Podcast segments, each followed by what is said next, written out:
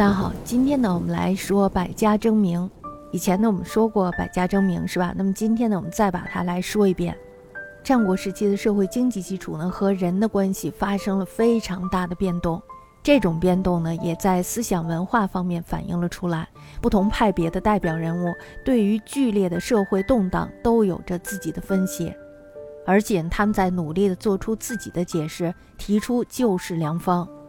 批驳别人的思想还有主张，一时间呢，各种学派如同雨后春笋一般纷纷的兴起了，各抒己见，相互争辩，非常的活跃。那么历史上呢，就把这种生动活泼的局面称之为百家争鸣。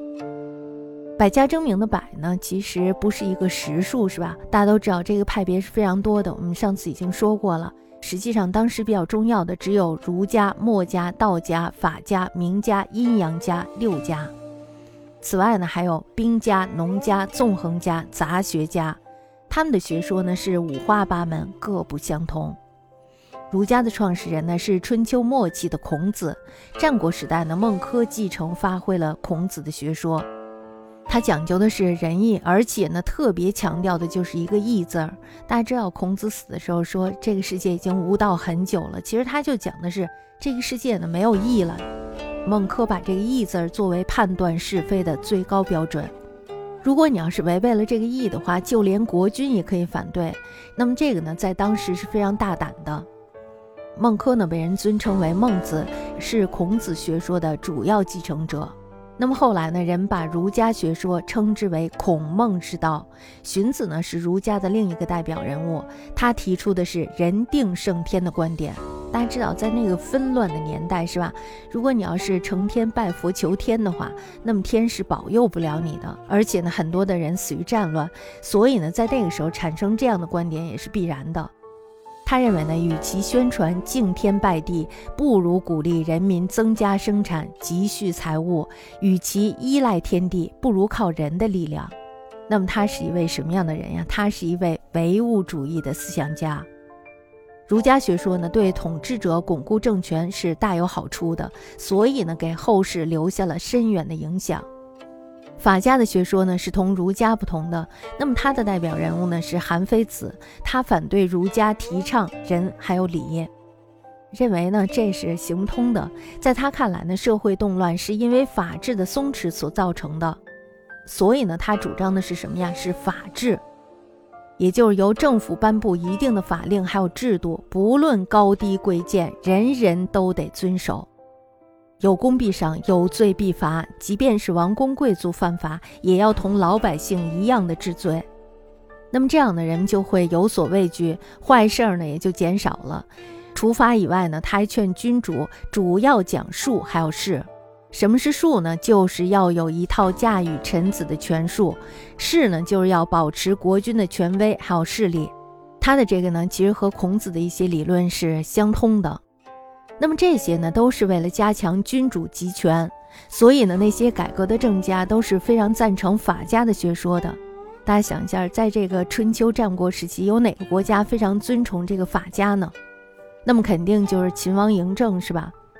秦王嬴政呢，就是重用了信奉法家学说的李斯，还特地的召见了韩非子。我们在说这个侠客的时候，大家想一下，侠客呢有没有在秦国出现过？侠客呢并没有在秦国出现过，就是因为秦国它是一个讲法治的国家，那么法治呢对于老百姓的控制是非常严格的，所以呢它其实是不够自由的，它呢可以保护那些弱势的群体，同时呢也束缚了那些强者，对吧？那么这样的侠客是不会在秦国出现的。道家的创始人呢是春秋末期的老子。那么到了战国时代的时候，庄子呢发挥了他的学说。道家的主张呢又同法家不同，他反对繁琐苛刻的法令，认为这才是天下不安宁的根源。他主张的是什么呀？主张的是无为而治，要统治者满足现状，不要有所作为。一切呢都要听其自然。那么在他们看来呢，小国寡民，也就是国土小、人口少的这种原始社会的生活才是最美好的。在这样的生活中呢，肯定是没有压迫、没有剥削、不打仗，人们呢也会处于一个自然的状态，过着简朴的生活。一辈子呢不相往来。那么道家的学说呢，反映了的是不满现实却又逃避现实的思想。其实我觉得是因为他们知道原始社会那个时代是怎么过来的，像大禹治水那个时候是吧？他们感受那个时代呢人的那种非常自然的东西是非常美好的，所以呢他们提倡那样子的生活。那墨家呢又有另一种看法，墨家的创始人是墨子，他认为呢这个社会所以会动乱，是因为人不相爱，所以呢他就提出了要兼爱非攻。反对损害别人，反对战争，这就是要人们不分亲疏远近的爱一切人。他认为呢，如果大家都能够做到这一点，那么这个社会呢就不会有各种罪恶发生。他还要求任用贤人，使饥者得食，寒者得衣，老者得息。墨家的主张呢，可以说是一种空想。就比如说，你是一个有钱人，那么当你发现有了穷人的时候，这时候你要把你的钱给别人花，为什么呀？因为要仁爱嘛，你要去无偿的去爱别人。那么看到别人受苦的时候，你要帮助他，是吧？这就是他的想法。所以呢，他这只是一种空想而已。那么这些形形色色的学派呢，都认为自己的主张是正确的，是富国利民的良方，希望呢能够得到统治者的采用。大家为了扩大自己的学说还有影响，于是呢就纷纷著书立传，比如说像孟子啦、墨子啦、荀子啦、庄子啦、韩非子啦等等，这些呢都是非常有名的著作，一直流传到今天。